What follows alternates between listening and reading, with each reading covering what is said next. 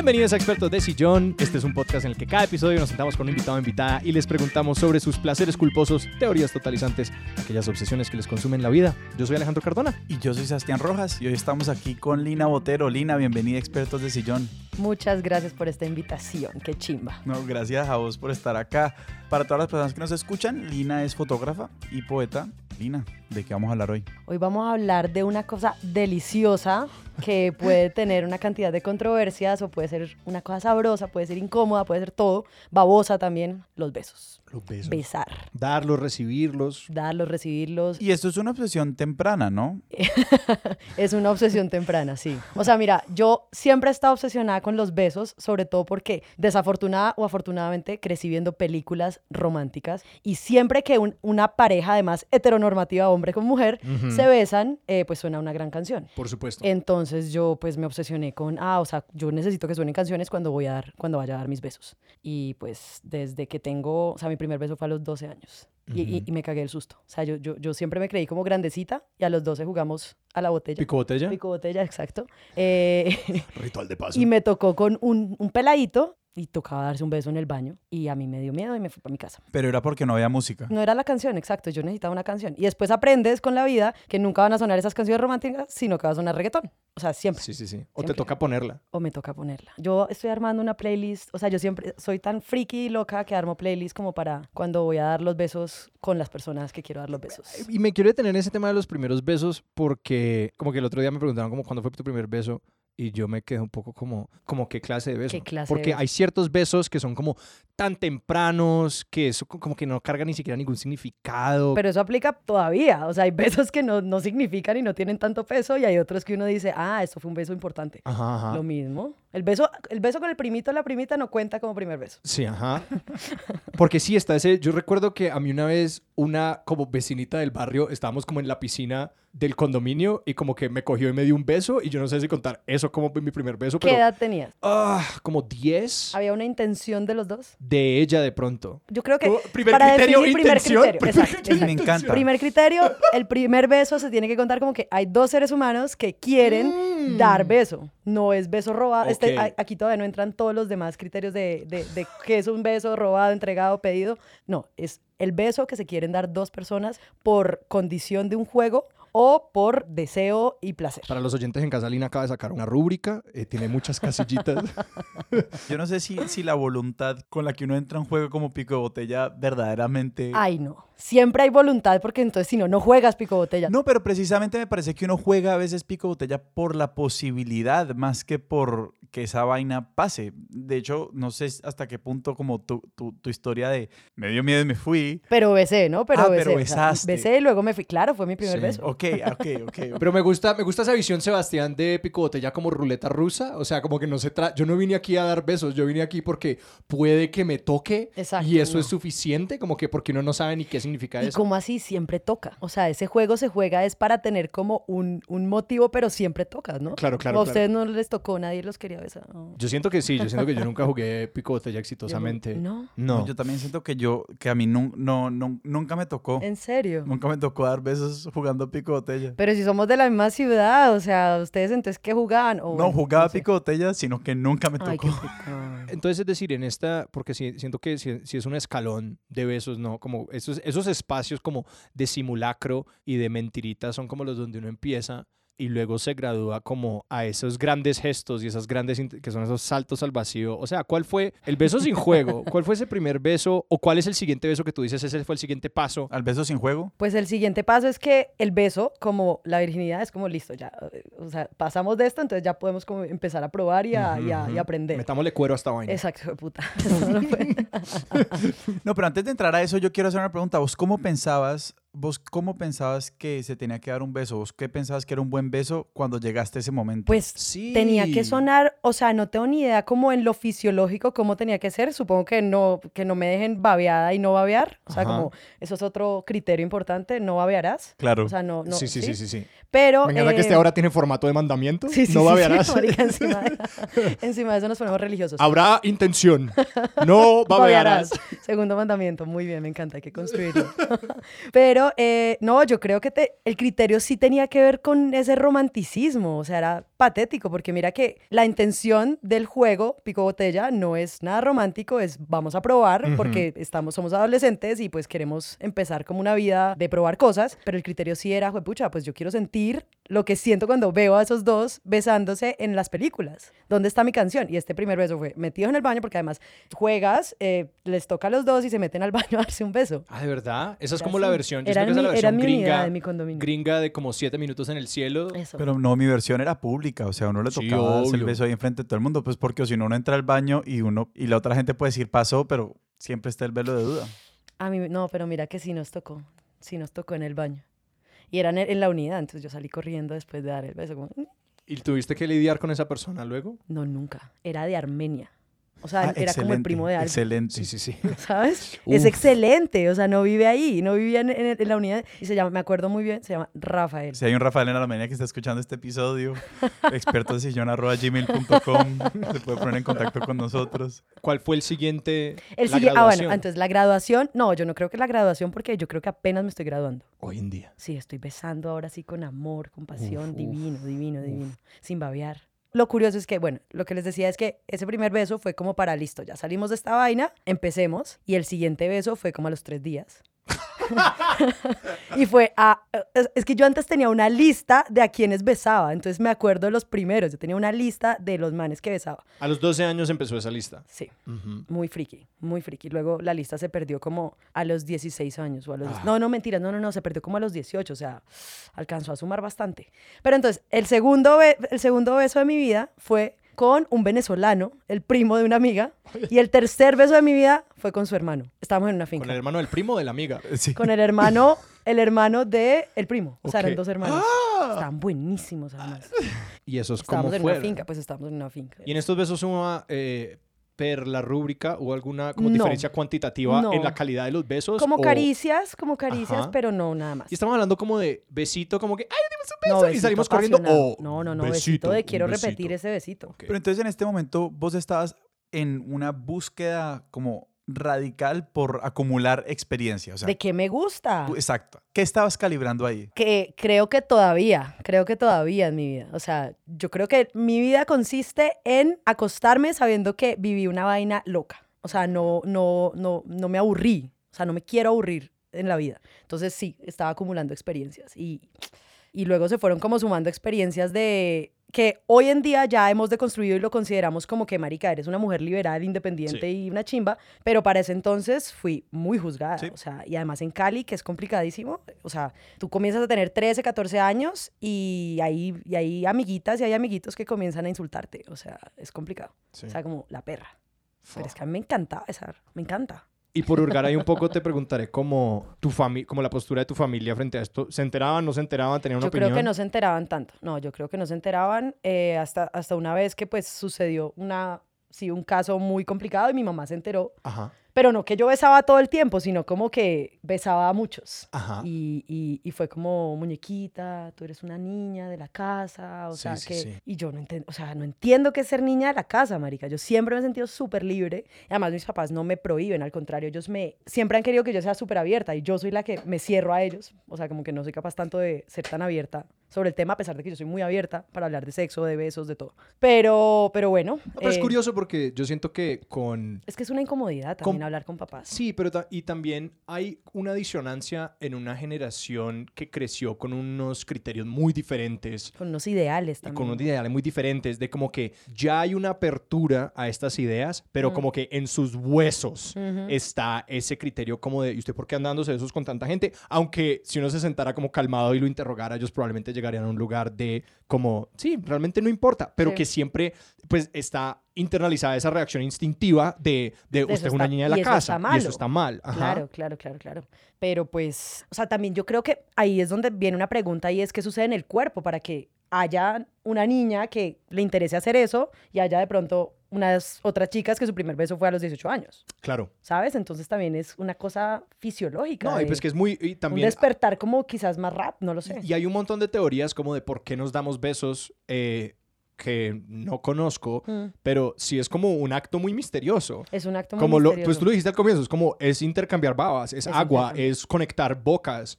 Me, me acuerdo del stand-up de Mike Birbiglia, él habla como de, como pedir un beso es como decir como, eh, eh, tú quisieras conectar bocas. eh, Exacto. Y a veces ¿Tú tú no quisieras intercambiar conectar- bacterias? Sí. O sea, es la cosa más transgresora que hay, besar, porque estás intercambiando todas las bacterias, pero además lo quieres hacer y lo vas a hacer. Una amiga decía, es impráctico. O sea, no es práctico besar porque estás compartiendo toda la cochinada que tienes, que te has comido, que no te has comido, y aún así lo queremos hacer siempre. Y aún así, joven Lina estaba en una misión para Yo estaba probando. entender qué era esa vaina. Que ahora me pregunto, ¿será que uno aprende a besar o eso es una cosa más como, ¿sabes? Aprendemos, o sea, eh, los humanos aprendemos a besar o somos o nacemos con esa Yo tengo una teoría sobre Cuéntala. esto, basado en una historia mía. real. A ver, yo voy a, pues sí, voy a contar esta narrar, historia este de la man está universidad. cogiendo el micrófono Sí. súper emocionado con la mano, perdón, te paré. Dale, sigue. Yo estaba saliendo con una pelada en la universidad, digámosle eh, Juana. Estos no son, estos, estos no son nombres reales. Todas estas personas están recibiendo protección de testigo. Eh, yo estaba saliendo con Juana y yo le comenté a Juana como, Juana, yo una vez salí con Anita y Anita fue el peor beso que yo me dado en la vida, ¿cierto? Y Juana me dice, ah, yo una vez salí con Roberto y Roberto es el peor beso que yo me he dado en la vida, ¿cierto? Y yo en ese momento estaba saliendo con eh, Juana, ya me olvidé qué nombre le puse. Sí. Y pues, y nos dábamos besos, como que nosotros dos éramos compatibles y Ujú. cada uno tenía el peor beso de su vida. Nuestros peores besos de la vida hoy están casados. Se casó, pues, Anita jodas. con Roberto. Y yo no pienso sino en ese cuento como de, pues, ese par de troncos para besar, en mi opinión, son perfectamente compatibles el uno con el otro. Como que mi- yo firmemente, basado en esa historia, creo que hay alguien allá afuera para todo el mundo. Y que esa persona que uno dice, qué horror de beso, me di besos con... con... Es la delicia de la eh, siguiente boca. Exacto. Uf, lo di- no lo pude haber dicho mejor. Claro. Esa es mi teoría. Dios los hace, ellos se juntan. Sí, Ajá. es que, es que yo creo, pues, o sea, hay una teoría que antes, o sea, lo hablábamos con alguien que ya no es amigo mío, pero éramos muy buenos amigos. Les decía que los polvos se construyen. Yo creo que también los besos se construyen. O sea, el beso no es que tú sepas besar o no, es de compatibilidad y de cómo dos bocas se están besando, no de, no de cómo tú besas solo el espejo. No, y que yo también creo que, pues, un beso es una negociación. Pues, Exacto, hay una un compatibilidad, pero claramente hay una escucha y cuando uno ve como que, uy, estás dándole como, como súper intensamente de una o como que, ah, ya vi que te gusta como empezar pasito y como suave. tal, con la canción suave, exactamente, Ujú. al ritmo del reggaetón. Y, y claro, es una negociación, pero que, pues, yo también creo que hay un elemento fuerte de pues si esta vaina no fue, no fue mandada a hacer, no van a lograr encontrar ese intermedio en el que ambas personas están Es verdad, contentas. es verdad. Pues ahí está la diferencia entre besar a alguien que uno no conoce y besar a alguien que uno conoce. A ver. Mm. Ahí hay una diferencia, Lina. Yo he dado besos a, gente, a manes que no conozco Ajá. y han sido besos deliciosos. Y he besado continuamente a otros y ha sido como, uy, no, marica, o sea, ¿qué estoy haciendo acá? O sea, les voy a contar otra anécdota de un beso. Una vez yo fui a una fiesta y ya tenía como 15 años Ujú. y fue una fiesta de disfraces y literalmente yo llegué a la fiesta a ver qué era lo que iba a besar ese día. Y Así con ojo, ojo de sí, sí, Terminator. sí, sí, sí, ojo de Terminator, o sea, dándolo todo. Ajá. Veo mi objetivo y literalmente lo miro, lo señalo y a la hora lo vuelvo a mirar y simplemente camino Ajá. y él me sigue y nos besamos y ya. No sabemos su nombre. Ujú. Y en la lista de, de esos, de esos besos que he dado, pues él está desconocido. NN. Exacto, NN. pero, pero ha sido así y ha sido, marica, tengo ganas de, de probar tu boca, a ver qué tal, qué onda. Ujú. Pero igual, a, a pesar de que beses mucho a una misma persona, lo que decía, si no está hecho para que esas dos lenguas negocien, pues no, no se va a dar. ¿No? y además se besa distinto también. Estaba pensando que se besa distinto de acuerdo a la canción. O sea, cuando dijiste reggaetón, Ah, marica, o sea, esa besada es salvaje. No, y como contextos y cosas. Como que por mencionar una específica, había una persona en particular que corría la boca. Como que en ciertos momentos, como que estamos en medio del beso, como que ya hab- estamos en- habíamos entrado en este contrato de nos estamos dando un beso largo. Eh, de pronto, ella como, yo iba como empezar un nuevo subbeso, ¿cierto? Un nuevo movimiento en este beso, y ella como que quitaba la boca. Y luego yo intentaba otra vez y ella quitaba otra vez. Ese juego es maravilloso. Y en ese momento en el que ella como que veía que ya yo había entendido el mensaje como que me quité, te quité la boca. Claro, claro, claro. Ella entraba con el beso y yo como, ¡ah! ¿Esto qué es? Y era como, y era como, nunca, nunca había deseado a nadie tanto. Marica, pues es que eso es, eso es una gran técnica, yo la uso un montón. Obvio, siempre hay que quitar la boca y, o juega con la nariz, o sea, como que Sí, sí, no, sí. no lo entregues todo en el primer beso, no lo entregues todo. Sí, sí, sí. O sea, haz que quiera más. No, y, y- y es una manera muy linda como de hacerlo totalmente juguetón. De jugar, claro. exactamente. Que eso es otra cosa, yo creo. Jugarás, tercer mandamiento. Tercer mandamiento, jugarás. Yo lo estoy escribiendo para que todo el mundo- Jugarás. Pero yo quiero volver un poquito a, a- a la idea de, mejor dicho, en, en la lista solamente había nombres, ¿cierto? No había nada más. En ese entonces solo había O nombres. sea, no había reseñas. Ya para las reseñas tienes que entrar a su blog, Claro, besosdelina.com. claro, claro. No, a mis diarios, en mis diarios, en mis diarios. Una vez hice una lista. O sea, ya con reseñas, como narrando esas historias. ¿Y en qué cosas te enfocas en esas reseñas? ¿O te enfocabas en.? No, en yo creo que igual era una lista un poquito más reducida de cosas más, de personajes más significativos. Ok, sí. Y entonces ahí sí, pues narrando, sobre todo para recordarme cuando tenga 80 años, volver a ese diario y como entender qué pasó con la vida. Entonces, no sé, hablaba de si se hizo daño, si no se hizo daño, o sea, una cosa ya más, más emocional, como describiendo quién, era, quién había sido esa persona para mí. Pero hay algo, hay algo que me causa curiosidad de la lista.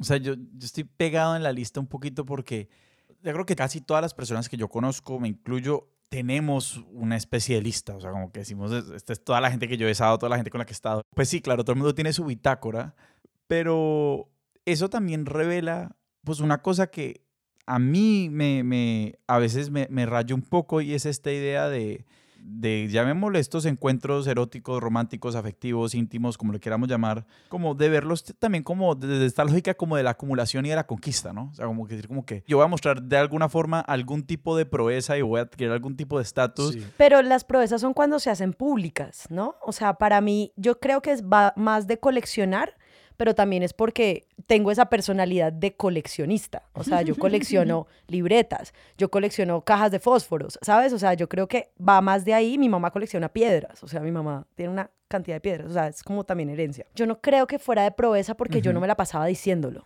Hasta que un día me pillaron, me pilló la lista un personaje. Era más de recuerdo. Sí, sí tiene que ver con cantidad porque yo contaba, obviamente la lista tenía números. Yo tuve una lista en la universidad, creo que muy brevemente, yo realmente no me comprometí, pero yo recuerdo haber tenido una conversación con, de hecho, varias amigas y era, pues, de, de, de partida era medio público y medio era competencia, Ah, porque además nosotros habíamos puesto como unas metas de como, pues, yo estudié en una universidad en la que habían como dormitorios, Ujú. entonces era como alguien de cada dormitorio Tiene que... pro- ok. Ajá, entonces era como que yo no pensaba como que, ah, ¿con quién ha sido? Pero entonces era como un poco, pues, este juego, pero que yo sí comparto lo que dice Sebastián, de que por lo menos para mí, yo tuve una lista que definitivamente tenía, y creo que esto tiene mucho que ver con la masculinidad, Por supuesto. decide como proeza, eh, vean con cuántas personas, es una noción muy idiota. Por, sí, de sí. lucirse. de Exactamente, lucirse. exactamente. Y que yo creo que definitivamente yo quería como números para relatarlos. Ok, ok. Y que fue como una cosa que yo tuve que, pues, deconstruir. Yo creo que era como que no se te olvide.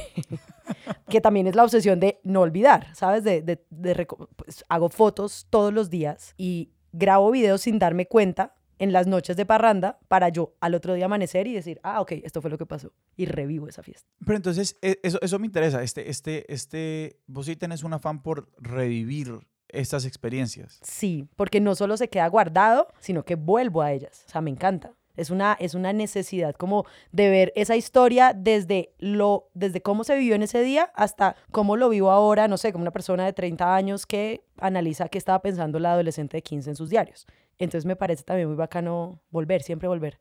De hecho, yo subo esto, eh, cuando subo historias a Instagram, no es tanto como miren como, como la paso de sabroso, sino que eso ya es un archivo, Mari. Sí. Entonces quiero volver a ese archivo de vez en cuando. Yo a veces voy al 2019 para recordar, no sé, mm, mi vida hermosa en Madrid porque yo fui muy feliz allá. Entonces vuelvo y veo los videos y digo, qué chimba, marica. Me quedó una pregunta de la lista porque al, al hablar de que era, de que era una, una, una cuestión privada y que te la pillaron, ¿vos no vivías con ese miedo? Pues además sabemos todos los prejuicios que había como... No, a mí me la pilló, me la pilló un man, me la pilló un amigo, que pues hoy no es amigo, Claro. Eh, pero me la pilló y le contó a la gente, o sea, le- lo- me la pillaron en la universidad, además porque yo ya no la llenaba, pero la cargaba, ¿no? La llenaba era tu asistente. Claro, mi asistente, porque es que ya tengo demasiado trabajo. Pues era mucho tracking de nombres y direcciones y estadísticas. Marica, Pero me da mucho, me da mucho, mucho pesar ya no tener esa lista, porque él me la pilla y le dice a todo el mundo, a todos mis amigos y amigas de la universidad. Un día escarbándote la billetera, o sea, ay, sí, no, Lina. No, él algo". sabía, o sea, digamos que ya nos teníamos tanta confianza que él tenía conocimiento de eso. Ajá. Pero él me la pilla, o sea, físicamente la coge y comienza a decir, es que mira, esta vieja Qué feo. Es muy feo. Es muy- qué no, no, ese man, o sea, Si nos está escuchando, por favor, no nos escriba a expertosdesillón.gmail.com. ¿en qué estábamos? En, en- Él cogió la lista y le contó a la gente. le cuenta a la gente y, se, y él mismo contando emite un juicio, o sea, dice, Claro. o sea, lo dice desde, el- desde la, la risa y contemos esto, pero también desde emitir ese juicio de marica, o sea, la perra. Y ahora que, mira, que te gusta tanto el tema de la lista, hubo lista, y ustedes son de Cali, hubo lista de perras en Cali. Eso- Yo, yo me acuerdo de esa lista. No Esa- sé si ustedes son más lista- chiquitos que yo, pero habían listas que llegaban al Hotmail. correo. Claro. Sí, arroba O sea, es que esto es un tema súper denso puta, se me había de olvidado la- esa del mierda. machismo en, Col- en, en Cali, porque Cali es una ciudad muy densa para el tema de ser mujer. Lo que quiero decir es que en Cali habían listas de perras y te llegaba, le llegaban a todo el mundo. Yo estaba en esas listas y a mí me emputó Ah, tú tanto. eres esa Lina Botero. Yo soy esa Lina Botero, sí, sí, sí. Al lado decían unas cositas muy feas. Qué horror. Yo no conocía, yo no sabía sobre esto. Sí, en Cali habían listas de perras y se, llegaba, y se enviaban por forwards. O sea, todo Sí, el sí, mundo sí. le llegaban los Y Y la gente iba poniendo y nombres. gente Claro, y la iba gente iba creciendo. aumentando los nombres. Wikipedia. Y contaba, y eso sí tenía reseña. Exacto, Wikipedia. Es que nosotros somos de esa generación. Entonces, era un Wikipedia de perras. Y yo me acuerdo que me emputó tanto. Yo estaba ahí en, en 11. Porque yo, yo igual también fui muy... O sea, yo me gradué a los 16 años del colegio. Entonces, todo fue muy adelantado. Y yo estudiaba con niñas de 18. Porque, no sé, a mí me adelantaron cuando era chiquita. El caso es que en esa lista de perras me emputó tanto que con una amiga escribimos un correo para que se reproduce, pero creo que no llegó a mucha gente, pero escribimos un correo como la reivindicación de las perras y escribimos una carta como sí, nos encanta besar y que sí, nos, o sea, como obviamente adolescentes, pero, pero Sí, fue sí, como, sí. o sea, que qué putas, o sea, ¿qué es ser perra? Y hoy en día ahora, a mis 30 años lo cuestiono y digo, marica, o sea, estamos sometidos a un cuestionamiento sobre nuestros cuerpos y sobre qué hacer o no qué hacer, qué está bien y qué, qué está mal, si eres la niña de la casa o si eres la niña de la calle, que, puta, de verdad hay que... Y eso, lo bueno es que ha cambiado. O sea, yo siento que ha cambiado un poco porque crecer en Cali, o sea, yo a los 13, 14 años ya tenía que usar tacones. Quizás porque no tenía criterio, pero, pero era, ya éramos, parecíamos como adolescentes de, no, o teníamos 18 años, no lo sé. No, y ahí creo que hay un nivel muy denso para los padres en el que siento que los padres también no solamente querían proteger de como un comportamiento que ellos consideraran X o Y, pero de ese conocimiento de que iba a haber un juicio y de que Exacto. es como que, mira, yo ni siquiera objeto este comportamiento, pero sé que tu vida puede ser más dolorosa Mm. de una manera muy injusta si acabas en esta lista o acabas teniendo, entre comillas, una reputación, ese tipo de cosas, aunque los padres sean como, pues, tranqui con el tema. Pero seguro también, por otro lado, los padres, y hablo de papás, no de mamás, Ajá. los padres también saben qué mujeres son las perras, o sea, también juzgan a otras mujeres, ¿sabes? Ellos saben cuáles son las mujeres de la casa, que es la mamá, y saben las que les gustan por deseo o porque, no sé, ponen cachos o lo que sea, pero desean a esas mujeres de la calle. O sea, la- y entonces no quieres que tu hija sea eso, pero la deseas. Claro. Deseas a las otras. No, claro, pues es esa, esa paradoja, esa era pa- paradoja de cómo se les, se les fiscaliza el deseo a las mujeres, pues, de como que Exactamente. queremos que lo tengan, pero que nadie se entere y que sea un secreto, pero que al Exactamente. mismo tiempo eh, eh, lo quieran todo y tengan experiencia, pero nunca hayan tenido sexo, porfa. Por favor. Eh, Yo no sé si, yo no sé si mi mamá o mis papás cuando yo he hecho recitales de poesía, yo tengo un poema en el que digo como que, y eso lo escribí hace cuatro años, cinco años, entonces ya la lista es más grande, pero el poema dice algo así como que he besado más de 300 bocas, ta, ta, ta, ta, entonces yo no sé si mi mamá cree, o mis papás creen que es una metáfora o qué putas, pero estoy siendo completamente honesta. ¿Y cómo fue pues la entrada a ese espacio pues de la universidad donde cuando si no es menos juzgón está hay menos como que siento que la gente se mete menos en la vida del mundo y los círculos sociales son más amplios entonces uno Ujú. tiene un poco más de libertad cómo fue pues cómo fue la interacción allí o sea te, te encontraste como con unos juicios diferentes tuviste un te sentiste más como en libertad de hacer lo que querías Ahí viene el contexto más importante y lo que jode también a las mujeres. Y es, yo estudié en colegio de monjas y estudié solo con mujeres. Entonces es mucho más denso porque tú en lugar de acostumbrarte a convivir con hombres y con mujeres y con todo tipo de personas, no aprendes eso sino hasta que te gradúas. Entonces es como que entras desesperada. O sea, yo, entro a la- yo entré a la universidad y era como, voy a estudiar con hombre. Y es una cosa que afecta porque, porque quieres probar más cosas. O sea, te jode muchísimo porque nunca has compartido más que una fiestica. Sí, nada de eso está normalizado. Exacto, para mí no es normal. Y yo creo que también eso tiene que ver con esa personalidad que, que pues que terminó siendo, eso terminó siendo mi personalidad y es porque como no estudié con hombres, pues necesitaba explorarlos en las noches, no sé, en las fiestas, en los 15. Entonces en la universidad pues me volví loca. me volví... y además yo soy súper ñoña, pero soy súper fiestera. O sea, las dos cosas para mí son completamente equilibradas. Yo amo, o sea, si por mí pudiera estudiar toda la vida, lo haría, pero también si pudiera estar de fiesta toda la vida, lo haría. Entonces, yo estudiaba y al frente, yo estudiaba en la Javeriana, y al frente había pues un bar, o sea, y entonces yo salía a estudiar y me iba al bar.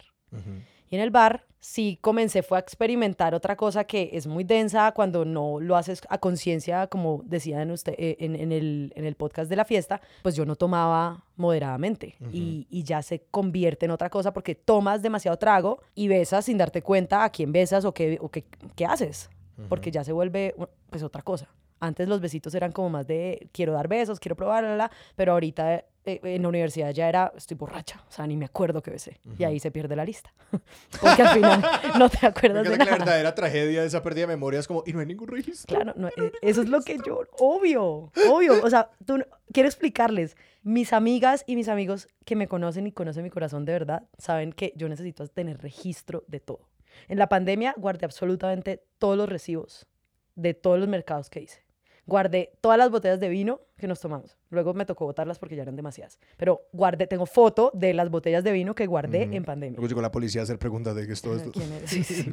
o sea, yo guardo de verdad porque necesito tener registro de esa vida, como, como souvenirs de la vida. ¿Cómo vives esos besos cuando tienes relaciones más duraderas pues con la misma persona? Porque creo que hasta ahora hemos hablado mucho como... Del beso casual. Del beso casual, pero sí, pues están estas relaciones ya de como que el primero, el primero fue bueno, veámonos de nuevo así sea solo para esto, para construir algo más. Sí, ¿cómo cambia eso? Lina no ha tenido relaciones duraderas. A mí me ha pasado, hasta ahora que estoy muy contenta en este momento con un susodicho, a mí me ha pasado que que yo me aburro. O sea, de verdad, no es pobrecita de Lina. Yo no he tenido relaciones de más de, no sé, dos, tres meses. So, eh, a los 16 tuve un noviecito. El noviecito. Sí. El noviecito. El noviecito, de, exacto. El noviecito de los 16, que fue cuando estaban, o sea, ya en 11. Pero de resto han sido cosas muy esporádicas, dramáticas. Sabes, como que tienes tan idealizado el amor en lugar de, de construirlo que si no se da como crees que se va a dar, pues entonces sufres y lloras y escribes claro. poemas tristes sí. y una cantidad de gonas. Excelente para el arte, pésimo para el amor. Exacto, exacto. como no es bueno para la relación, pero, entonces, pero grandes sí, poemas. Grandes, ah, eso es lo que mejor me han dejado los manes, por favor. O sea, todo lo que he escrito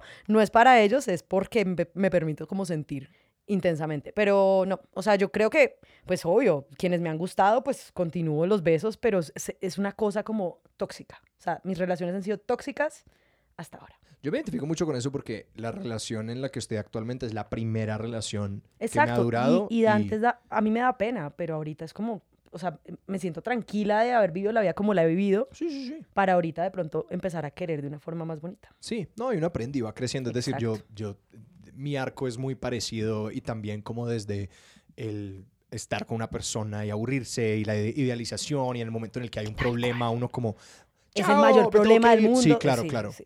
En lugar de... Pero eso también es porque yo creo que no, es, no hemos aprendido a querer y no hemos aprendido, o sea, estamos aprendiendo a querer, entonces en esa medida pues tenemos otro tipo de relaciones con las personas que no se trata de un cariño, de una negociación, de una conversación, de lo que sea. No, y creo que vuelve a esa educación emocional mediada por los medios hiperromantizados. Exactamente. En la que sí, todo tiene, es como eh, el tema de las películas y de Disney y de, de realmente cualquier medio es mm. que por, por, estructura dramática, todos tienen un gran conflicto. Uh -huh. Entonces uno entra a la relación como desde la inexperiencia pensando y estás como esperando cuál es el conflicto. Habrá un gran problema. Es verdad. Una vez superemos ese gran problema, es felices por siempre. O se acaba. O porque es un gran problema. Exactamente. O como que no, por aquí no fue. Y luego realmente es como, a, a mí me pasó como después de, pues después de alinear suficientes relaciones en las que había como un gran problema, era como que, hmm, creo que el gran problema soy yo. y ahí lo descubres y entonces Ajá, y acaba todo. mm, ¿Cómo hago para cambiar esto? Y luego como, a terapia.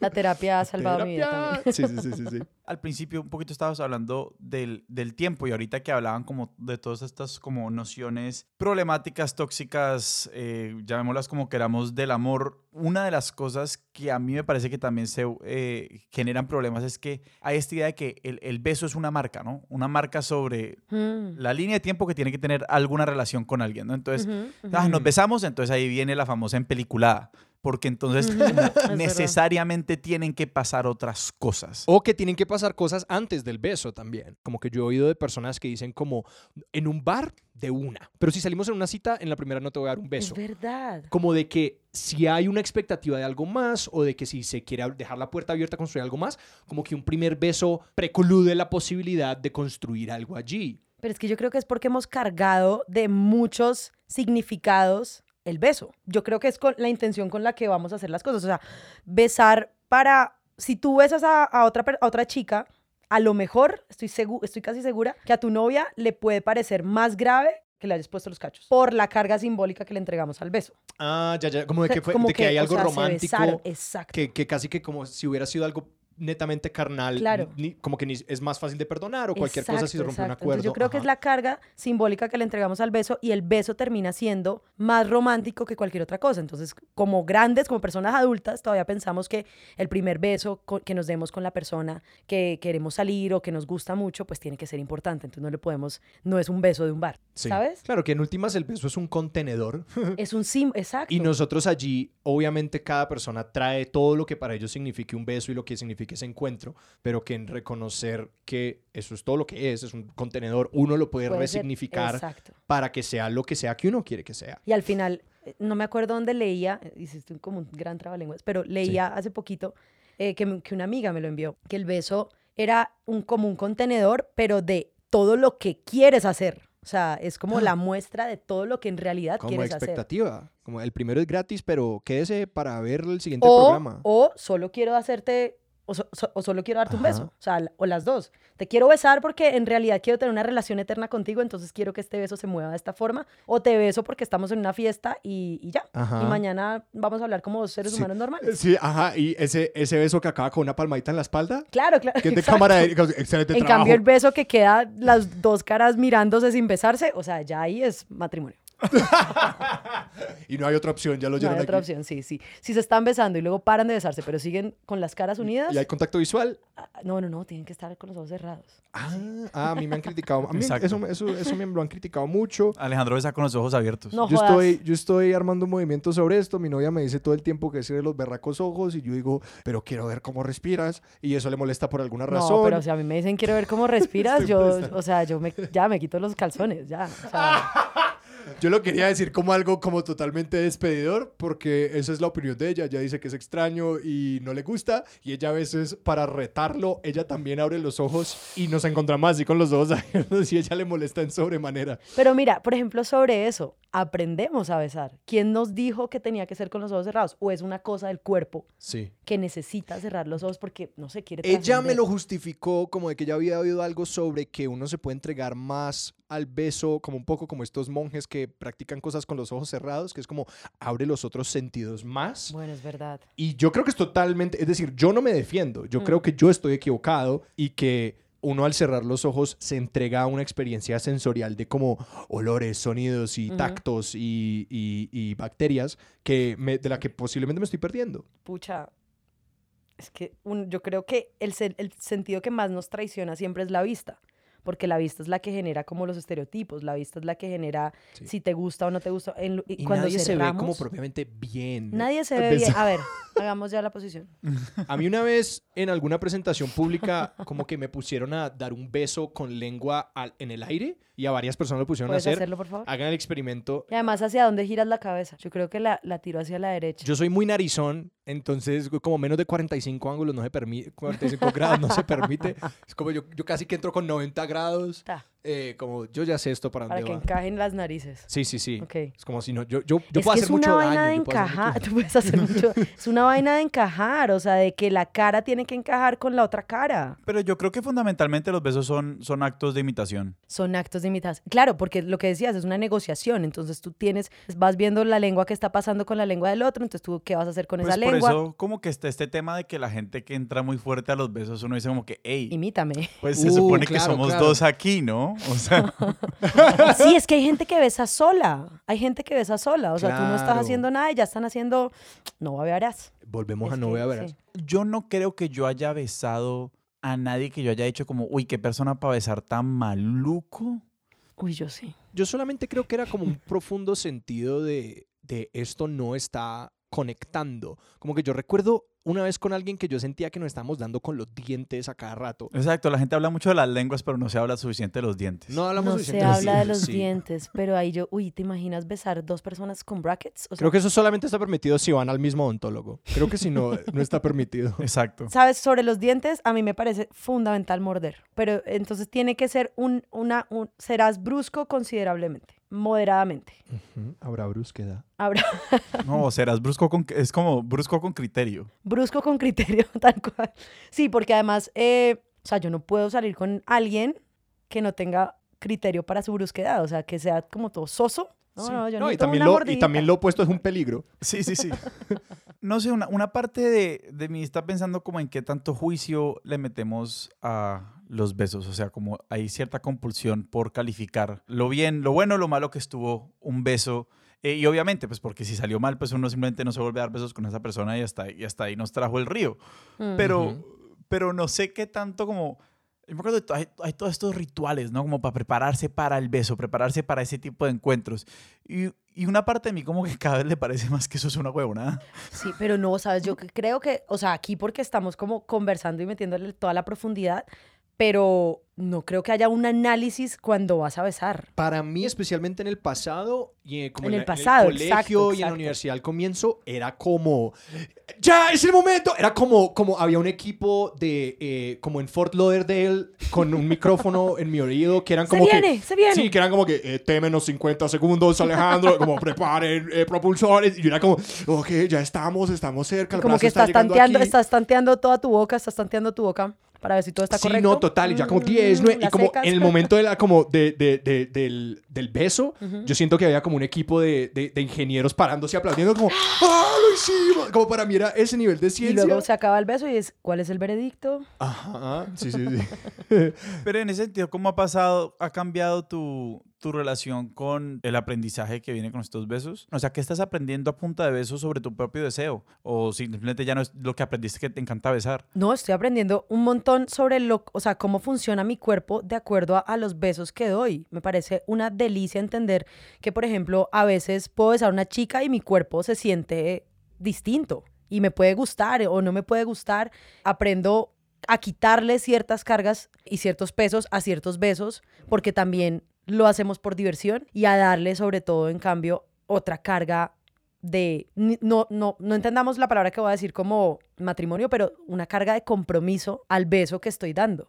Sí. Y es un compromiso de, es que te quiero seguir besando muchos días y quiero que estos besos se vuelvan como las comas entre grandes conversaciones, ¿sabes? E- Entonces como que, obviamente, o sea, para mí besar es una lección de vida, de qué sucede con tu cuerpo, qué sucede con tu mente, cómo le das, o sea, cómo cuidas a esa otra persona desde el beso Mm. es cómo la cuidarás desde la palabra, desde el gesto, desde el compromiso. Claro, porque está esa dimensión en la que el beso es muy lindo para uno y luego que también es como yo tengo la oportunidad de hacer que esta otra persona también la pase exacto, bombi. exacto, es una cosa colectiva, no Y es, eso es como, bello. como yo me voy a chupar tu boca para sentir yo placer, sino cómo vamos a hacer que los dos estemos disfrutando esto Claro, y que en el beso. Y que ahí se ve mucho esa persona como de que está besando sola. Que ese, es Exacto. ese egoísmo de que no te estás deteniendo a pensar yo qué quiero en esta interacción, sino que tú estás sacando lo que tú necesitas de esta cosa. Sí, sí, sí, y sí, ya. total. Que, que, que, por ejemplo, ahí es donde se vuelve lo de, hacer, lo de besar a conciencia y es, yo, yo estoy besando a este mano, a esta vieja, porque quiero sentir placer en mi cuerpo, o yo te estoy besando porque quiero que los dos estemos completamente conectados. Los besos, nuevamente, yo creo que son como la hoja de ruta. O sea, tú sabes que, que tu cuerpo va a intercambiar otras cosas con otro cuerpo, pero los besos son sí, las pausas, ¿sabes? O sea, tú estás haciendo ciertas cosas, pero los besos son el intermedio, el, el descanso, pero también el que intensifica eh, eh, la, la relación, la detiene porque hay que descansar. Yo creo que los besos son, o sea, son, no son el objetivo, pero son lo que permite todo lo que vamos a hacer. Y que también yo creo que los besos son el simulador de vuelo antes de ¡Claro! montarse en la nave de verdad, porque uno ahí aprende pues el, estil- el estilo de conversación de la otra persona. Y el beso calienta mucho. O sea, el beso es el que promueve lo, lo, lo otro, que el otro también está muy chévere, pero el beso contenido antes, o sea, eso es calentura para el cuerpo. Es que me encanta que como no estar dando el beso es anticipación y luego el beso también puede ser También puede ser anticipación. anticipación. Como que funciona como su momento y también funciona como vea lo que viene. Se lo presento. El dealer de besos, o sea, yo te doy la pruebita, Sí, sí, sí. luego te da la droguita, pero luego otra vez te da otra pruebita y Sí, es sí, Pero la prueba nunca es gratis. prueba nunca es gratis. Estoy pensando es como, esta no es ni siquiera la banda que tú viniste a ver. No, es un gran telonero. Es un- Ah. el beso es un gran telonero, exacto. Hemos hablado, sí, de que el nivel de proeza y de acumulación no, pues puede tener niveles en el que no es el más sano, pero también es una chimba hablar de estas cosas. Es una delicia. Es una chimba. Es Y- una delicia. es una chimba. Es Eh, una delicia. eh, para los oyentes, yo corté cinco minutos de eso. Eh, pero también hay, no sé, literal, te quiero preguntar como experiencias de como esos besos que uno dice como, esto fue sui generis. Pues mira, tengo dos historias. Una, han dado besos de tres. O sea, no como un trío de besar a una persona y luego a otra, sino besos de tres. Un beso tripartito se llama en la industria. maravilloso. En la industria del... pues una amiga como que me invitó a conocer qué es el beso de tres. Y, o sea, literalmente son tres bocas juntándose y encontrando cómo, o sea, si ya es difícil encontrar dos narices, O sea, es un intento auténtico de dar un un beso de a tres. intento auténtico de Sí. tres bocas juntas. Entonces, obviamente, tienes que encontrar una posición y es una cosa sabrosa, ¿ves? es una cosa sabrosa. Ese y otro beso que fue más bien como la que ca- causó una consecuencia y es que yo estaba besando, o sea, nos besamos por primera vez y yo quería besarlo con todas las fuerzas de mi corazón y de repente el beso se ve interrumpido por un golpe de ¿Un otro hombre y casca al man. Entonces el beso como que yo siento el golpe en la boca. O sea, al man le meten un puño mientras están besando. Claro, claro, porque como supuestamente pues los hombres son dueños de las mujeres, pues entonces como así estás besando a la que era mi mujer. No sé si se han quedado como técnicas específicas o preferencias específicas tuyas que hayas desarrollado, que vos digas como, me gusta así o me gusta hacer esto, como que hemos mencionado algunas, pero también me produce mucha curiosidad por cómo esas preferencias que uno va desarrollando, pues que hemos hablado de cómo pues todo se vale, pero sí, me produce curiosidad si hay alguna como idiosincrasia. Buenas prácticas para besar. Buenas prácticas. Jugar con hielo es una delicia. Jugar con hielo. Sí, sí, sí. Como con cosas, y con cosas en la boca. Con como cosas en la boca, exacto. Lamer, lamer los labios, lamer la cara, morder, morder los labios me fascina. Y me fascina que eso, creo que pues ya lo hablamos, pero me fascina es como sostenerlo, o sea, como que no lo demos todo, no lo demos todo. Entonces es como quitar la cara me parece importantísimo. Sí, pues es interesante brusquedad. cómo el cuerpo entero se ve involucrado en eso. Todos los sentidos, Sí. todos, No, todos. Y cómo, y cómo está como todo el cuerpo dispuesto, porque por ejemplo lo que uno puede hacer con las manos, como la gestión de la distancia y la estimulación de otras partes del, del cuerpo, Claro. el juego con el cabello, el Besar juego con orejas. la cara, besar, Besar orejas, orejas. besar cuellos. Es, a mí me parece tan particular porque yo soy un tipo relativamente como... Mis zonas erógenas son bastante tradicionales. Es como que en la boca, por favor. Pero mi novia es como, no, sí, es como aquí y aquí. Y como Ve, besar esto y acá". clavícula, besar clavícula, o sea, por favor, aplíquenlo siempre. Y que yo como un neandertal de... Sí, la boca con la boca. Ajá, yo soy como en la boca, por favor. Y, y entonces descubrir como que para otras personas hay como estos lugares tan Sí. particulares. ¿Sabes qué besado? Mm. Ojos. Ojos. Ah, sí. ¿Sí? Eso es como una vaina reciente. No, eso es lo que los niños... encanta Sebastián está diciendo que eso es lo que los jóvenes de hoy en día andan Ah, haciendo. los jóvenes de Eso hoy es lo día que los pelados están haciendo hoy. No, pero explorar el cuerpo, pero a través de, porque básicamente es como si estuvieras también probando algo, probando un sabor, eh, o sea, es la lengua, es, es la boca lo que va a intentar conocer y trazar un mapa en el, en el cuerpo, entonces besar, besar, besar como la, la, la ranurita de la, de la boca. Pues sí, a la larga. Es que la boca es un aparato para conocer el mundo, punto. La boca es un aparato para conocer el mundo, punto, explóralo, no pares. También me, me tocó... Lina luego cantó toda la canción, me tocó cortarla entera. Eh, el otro tema con los besos es la respiración. Yo la aguanto, lo que dure. Yo Estoy muy- creo que yo intento dar placer con mi respiración. Pues porque, de nuevo, el, el ritmo. Claro, claro, no, no, pero también me interesa que suene, que esa respiración suene, porque además No hay nada más erótico. Es Exacto. extremadamente erótico para la otra persona Claro. como es un nivel de performance pequeñito. Es un, es un pequeño performance, claro. Entonces es como, mira, yo, yo quiero que sientas esto, entonces voy a, porque también es una cosa de control, no sé si eso tiene que ver con que sea Capricornio, pero yo quiero que sientas esto, Me lo vi venir. quiero que sientas esto o que, o que todavía no lo sientas, entonces intensificas esa respiración. O sea, hay un punto en que la misma respiración te dice, listo, ya bájame los calzones. No, y que en el nivel de performance, y en el nivel de performance es como uno puede dar a entender muchas cosas que creo que también parte de esa generosidad como de dar esa retroalimentación positiva. Pero claro, que da a entender como, oye, es por allí. Y que se puede que no sea el sonido más natural que yo produciría si no tuviera la intención de comunicarte, Exacto. pero que de nuevo, todo vale porque te estoy apuntando en la dirección correcta de, sí, ahí es que está chévere. Así es como Pero chévere. también vale decir. Sí, claro. O sea, también vale decir, oye, o sea, me, me estás haciendo daño, huevón. O por ahí es, pelado. Y creo que, bueno, esto también para todas las mujeres, o sea, así lo tengamos adentro, podemos decir no, podemos decir ya no queremos. Es por- eso por un lado. Y por otro, pues yo con besar sé que quiero, porque sé, o sea, mi cuerpo sabe qué produce cuando está besando a esa persona y si quiere seguir o no. O sea, el beso te da ab- absolutamente toda la información. Es un código de entrada o de salida. Sí, no, a mí me, ese, sí, ese mensaje me parece de enfatizar porque realmente yo lo internalicé como mucho después. O sea, lo, que, lo, lo que literal acabas de decir, como de uno en cualquier momento puede cortar y decir. Yo he "No cortado más". muchas veces, o sea, ya con el man sin ropa y es como no quiero. ¿Por qué? Porque no conecté con vos. Hemos hablado del beso y, y esta idea del beso como, como cierre, como pausa, como coma, como misterio, como a la larga también una oportunidad para evaluar cómo nos estamos sintiendo en un encuentro, pues digamos, íntimo sexual con, con alguien.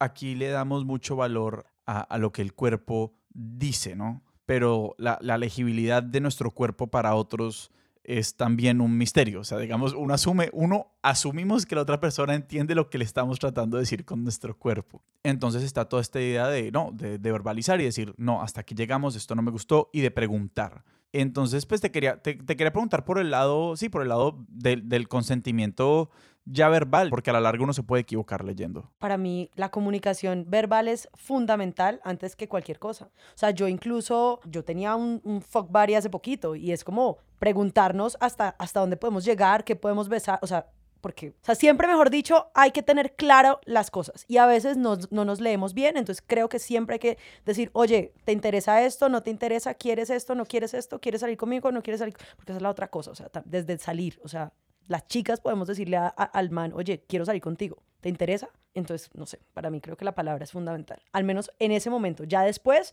las acciones son más importantes que todo, pero la palabra para dejar claridad de las cosas es, es primero. Yo creo que también tiene que ver un poco con el nivel de, de control y comodidad que tenemos con comunicar en esos encuentros. Porque, por ejemplo, para mí fue un gran hito en mi, en mi desarrollo emocional cuando yo estaba en medio de como la escalada hacia tener un encuentro sexual con alguien y después de habernos dado besos como un buen rato, estaba en la casa de esta persona y dije, no la estoy sintiendo, me voy para mí eso fue como un gran, gran, gran momento. Y a lo que voy es que yo siento que uno se puede meter en la cabeza que hay ciertos puntos en los que uno ya no puede como echarse para atrás. Como de que yo sentía de como que si había empezado el beso me sentía comprometido a continuar. O de que si había empezado el encuentro amoroso era como que, bueno, pues ya estoy metido en esto, como que veamos qué pasa, tal. Pero de como que no la estoy sintiendo y ya, y me fui. Y que para mí fue un gran paso ser muy honesto y abierto y decir como, oye, no la estoy sintiendo, qué pena, porque seguro ambos estamos con mucha anticipación, pero algo no está conectando y me voy. Y que creo que los besos son un gran lugar, no solamente para como pasarla bien, pero yo también creo que para... Yo creo que pues todos tenemos que no vamos para allá. y uno aprender en qué momentos puede comunicarlo tácitamente con el cuerpo y en qué momento sí toca interrumpirlo, porque yo sí creo que es algo que por lo menos a mí y asumo que a otras personas les cuesta, como uno decir, hey, esto no me está gustando, intentemos algo más, porque yo he podido ser muy como, ah, pues esto no está 100% para mí y como, no digo que haya tenido una mala experiencia, pero sí de como haber continuado con, un, con una experiencia que no era 100% de mi gusto cuando podría haberlo sido. De que como que me perdí de tener una conexión más profunda y un encuentro más auténtico por como esa incomodidad. Ay, pero, pero no les quiero dar como, no les quiero decir que no a, a lo que ellos parecen estar disfrutando, pero que esa persona probablemente habría estado totalmente abierta a que yo les dijera como, hey, esto no me gusta tanto, podemos intentar esto y que ellos dijeran, hey, esto está genial. Exacto, no solo, o sea, es que así como aprendemos a leer, también tenemos que aprender a relacionarnos con nuestro cuerpo y cómo el cuerpo se relaciona con otros cuerpos y como aprender y entender desde ahí. No solo tenemos el lenguaje hablado y oral, tenemos una cantidad de, de lenguajes que tenemos que escuchar. Lina, si la gente quiere pensar más en los besos, dar más besos, re- recibir más besos, ¿a dónde los apuntamos? La dirección de mi casa. Sí, pues, Lina, este es el momento como de hacerle cuña a tu curso intensivo, que es en, en Zipaquirá, son de- cuatro claro. días. Solo de besos extremos. ¿Cuál sería la recomendación para alguien que quiere indagar más en este tema? Es el ejercicio que hemos hecho hoy. O sea, Ajá. reflexionar sobre las acciones que hacemos con nuestro cuerpo. O sea, entender por qué estamos besando, si estamos besando por compromiso, si estamos besando porque nuestro cuerpo desea besar, eh, que eso aplica pues para todo. O sea, y, y es echarle cabeza, echar esta carreta, hacer tertulias sobre esos temas. Creo que me parece lo más importante. Entonces, conversar sobre el tema, no, no hacer, mejor dicho, no dar por sentado cualquier movimiento, gesto de nuestro cuerpo y de nuestra vida, sino pensarlo. Me parece muy bacano, o sea, como reflexionar al respecto. Yo creo que nadie se hace preguntas sobre, ay, oye, ¿qué me gusta? ¿Cómo me gusta? Si quiero besar, si no quiero besar, eh, ¿qué pasa con mi lengua? No sé. No, y que tanto hablar con esto como amigos, pero también con las parejas es... Hablarlo. Precioso. Bueno, o sea, el tip que yo siempre daré en la vida es, juepucha, comunicar.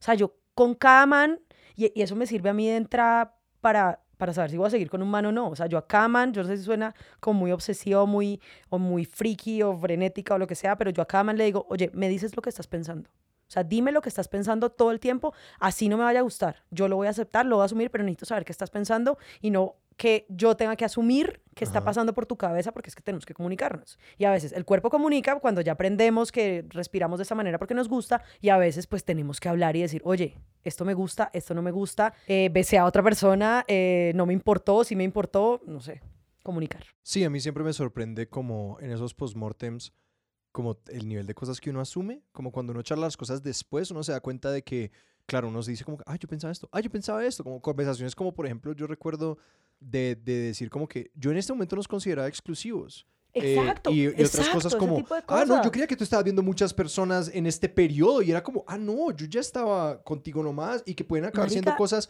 X o muy hirientes. Es que yo ya, te- yo ya había pagado la primera cuota de la casa, la cuota inicial, ya la había- acababa de terminar de pagar. sí. Claro. Claro. Exacto, y es hacer esas preguntas que tenemos que entender que son válidas, o sea, porque eso es, eso es querer a la otra persona y eso es cuidar a la otra persona, es decirle, esto es lo que estoy sintiendo, eso es lo que pasa conmigo, que pasa contigo. Y que algo también muy lindo sobre esas cosas es que no solamente que uno cree que con lo que uno se va a topar, como que el miedo irracional por articularlo es que uno cree que, la- que de pronto es como que va a ser matapasiones hacer esas conversaciones, esas preguntas. Y por lo contrario, da permiso de hablar más y da permiso de ser más vulnerables. su- es, es que hablar, comunicar es ser vulnerable, o sea, es quitarte el hermetismo de, de, de- de asumir.